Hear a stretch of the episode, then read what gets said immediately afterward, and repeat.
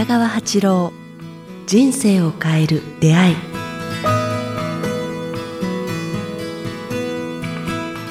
こんにちは早川洋平です。北川八郎人生を変える出会い。今日は第54回をお届けします。北川先生よろしくお願いします。よろしくお願いします。さあ、えー、前回、えー、新刊のお話、えー、まだまだ尽きなかったので今回もちょっと続きのお話ということで、えー、もうすでに、えー、リリースされていると思います。北川先生の最新刊「奇跡を呼び込んだ断食明るい未来が自然に、えー、開けていく不思議」えー、この本について引き続きお話を伺っていきたいと思うんですけども先生前回まあね、あの、まあ、シンクロ、信じる、えー、まあ、そうすると奇跡がっていう話、宇宙の、えー、調和の話なんかもありましたけど、先生、もう、もう一つちょっと伺いたいんですけど、うんはい、その本の中で、まあ、先生が陶芸をこうね、いろんなことが重なって始めて、うん、その後まさに今もですけど、陶芸でこのまま行くのかと思いきや、いわゆる先生今まあ、まあ、経営者の指導というか、そういうあの、まあ、道に入ってかれてるじゃないですか。で、番組の中でも、えー、始めた頃にもお話だったと思うんですけど、やっぱり人間でその使命がある。そういう意味では先生、その、うん、使命って先生の人生そのものもこう読ませていただいてと思ったんですけど、いわゆるこれだっていうものが決まったらそのまま一生行くわけじゃなくて、時期によって使命ってシフトすることもあるんですか？そうよね。本来の使命っていうのは、あの、なんていうか、こう、大きい、大きなもんと思うんやけども、はい、そこに行くためにやっぱ多少の、ほら、準備がいるって言いますかね、うん、それだけでいきなりいけない才能とか、あの、人間性の、なんか、大きさとか、それから、はい、まあ、どこに生まれたとか、その周りの人材とかいうことで、いきなりはいけないっていうかね。だからその前の準備段階として、これを学んで、これを学んでっていうか、そこの途中でこう、苦しさと悲しさと素直さ、喜びもままだらない、あの、学んでこそ、こう、逆にある程度言ったら、その時の、あの、13の階段があれば、13の階段を一つ一つ登らんと1段目、2段目、3段目の苦しさの人たちを救えないよね。はいうん。で、一気にそこエレベーターで10段まで出てしまうと、途中抜かしてしまうと、なぜそんなことわからないのとか、あの、なぜ君は、あの、僕の言うことを理解できないのとかで、はい、一つ、その悲しみ作できないっていうことを、が、こう、学べ、学んでないこと、できない理由、あのことを教えられないっていうかね、その辛さが分かってあげない。それはどんなに本を読もうか、誰かからそういう意味では教えられようが、やっぱもう経験して階段を登っていくしかないってことそうだね。だから道を歩くっていうのは、やっぱ、すべての階段を丁寧に生きていってこそ人に教えられるんよね。うん、教師っていう、人生の教師っていうか、人に教えられるのは。だからそれを抜かしたら、1年生からいきなり中学生になって、4年生、5年生のたちに、この。自分が教師になった時教えられるんだよね。はいそんなことも簡単にはないって言ってしまうからね。だからやっぱ、あの、人生の教師、もしもあるならば、一つ一つとっても辛いことやできないことや悲しいことやダメなことや鬱なことや、はい、そういうものもこう、暗闇もやっぱ学ばないと、抜け出ない、抜け出て初めてなんか教えられるんやだなっていう。だからその間のすごく行く人と僕はそこに行くまで、60年、50年ぐらいかかったんやけど、はい、ちょうどいい頃にこう、それもなんかもうこの精妙なシンクロっていうかね、そのために、なんか、僕が苦しめ、苦しめられた、はい、なんか、うん、人生苦しんだ苦悩の世界を与えられたんやなっていう感じで、やっと、はい、なんか、鳥やないけど、セミが鳴き出す時期に教えられた時に時代がこう、うん、あの、その時代に向かって押し出されたっていうか、うんなんかね、もう説明、あの、質問してほしいんやけど、はい、なんかね、こう、一箇所に向かって、あの、なんか準備されるんじゃなくて、複雑な仕組みで、うん、あれこれ、根がいっぱいこう生えてきて、一つの木になっていくようにね、い。ろんな根がこう出て、それで一つの木になっていくような感じですよね。だから陶芸も、はい、からいろんなことも、大学落ちることも、から、まあ人によっては離婚することも、うん、なんか就職して病気になることも、それを乗り越えてなんか一つの幹になっていくような、で、そこに使命がこう、はい、できていく、一本の木になっていくような感じやね。結果的に一本の木になってるだけで、うん、最初から一本の木は見えてるとか、そういうことじゃない。だからもう向こうはもう精妙な、こう、根をいっぱいこう、根の部分を 吸収させるような、作ってくれてるような、そんな感覚やね。だけど、一つのことはないよ。一つのことだけじゃなくて、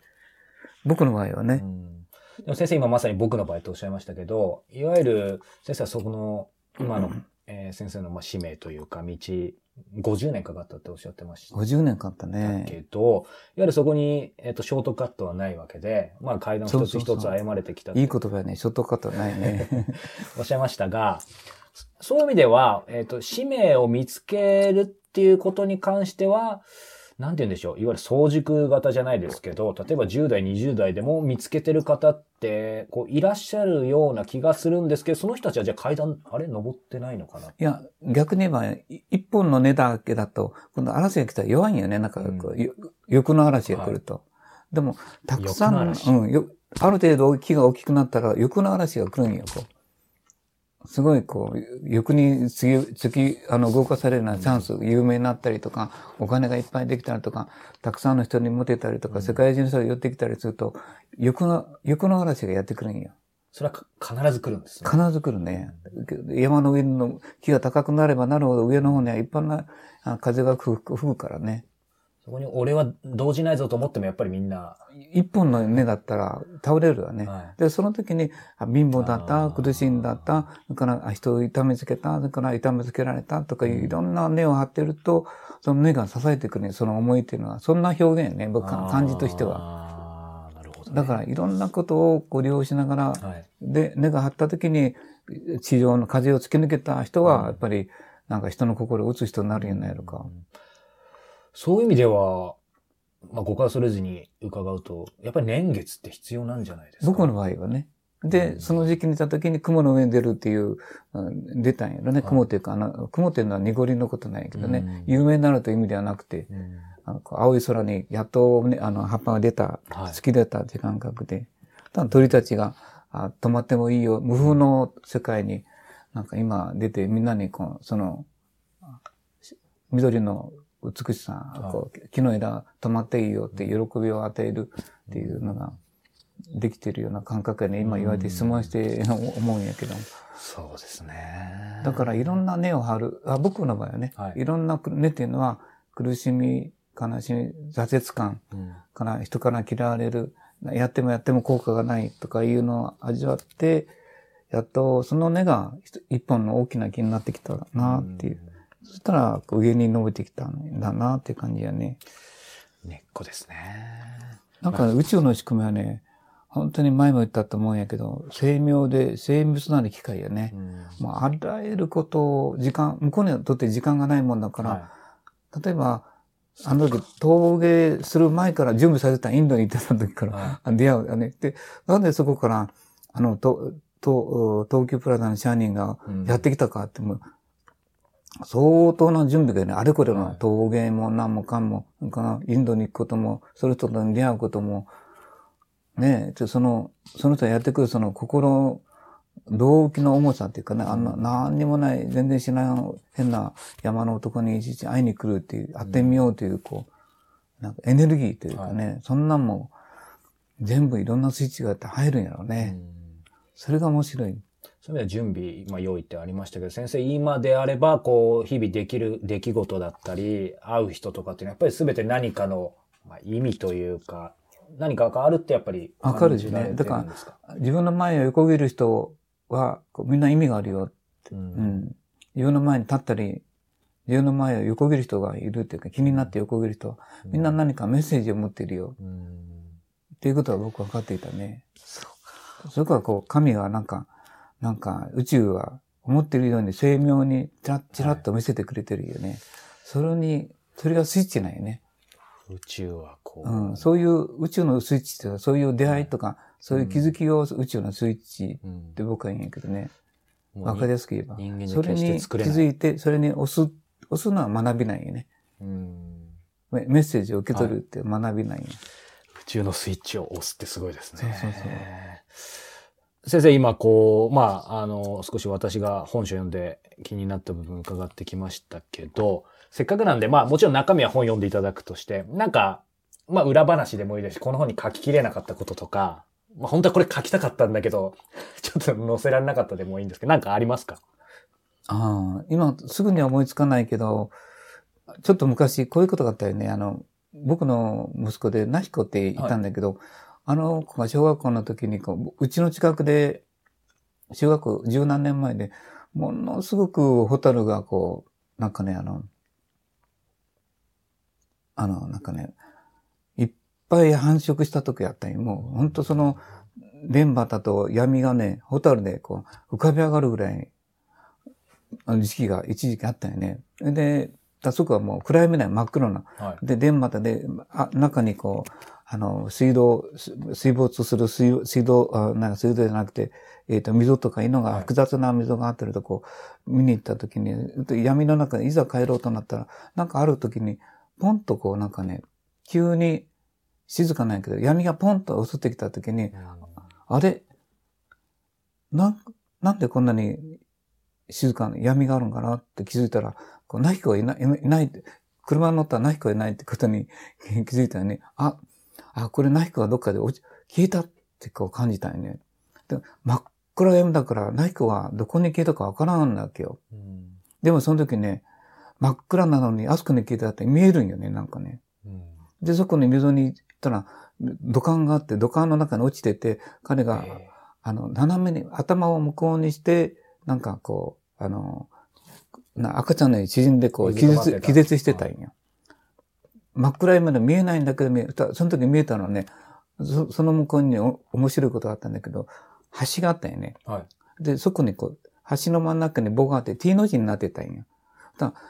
その時にね、ホタルがあの、万字って言ってね、両方でこう、大量のホタルがぐるぐるぐるぐる回るんよ。もう幻想的な時期あったわ。それ書きたかったんやけど、ものすごいよ、あれ。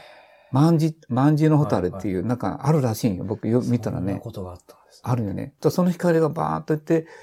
ナヒコの頭がこう、そう、なんていうかね、あの、見えたんよね。うんはいで、見たら気がついて、気がついたら、その、万字のホタルが、こ、はいうで、その辺を明るくまた照らしてくれて、そこの穴を見つけることができたよ。そうどうして見つけられたんやかと思うぐらい、見えないのに見えた。まっすぐそこに行ったんよね、僕。なんかね、その時万字のホタルがあったわ。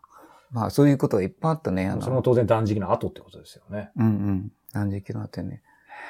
万食の、ああの、万字のホテルって見たら、T の字の橋の両側にやっぱ出るんだそう。ぐるぐるぐるへー右回りでぐるぐるぐる。あ、まあ、向こうから見たら左回りか。こっちから見たら右回り回りなん大ですね量のね、渦がこう、なんていうかね。でもそれは狙って見れるもんじゃないですよね。まあ、あれ以来見たことないけどね、あのたまたま、大繁殖して、その辺が、はいもう月か、あ、星か、ホタルかがわからなくなる時があるんよ。うん先生、この本、えーもう読み始めてる方もいるかもしれないですけど、最後にですけど、こう、どんな人に読んでもらいたいかとか、まあ、こんなことを、まあ、あ特に感じてもらいたいとか、何かメッセージあれば、最後に。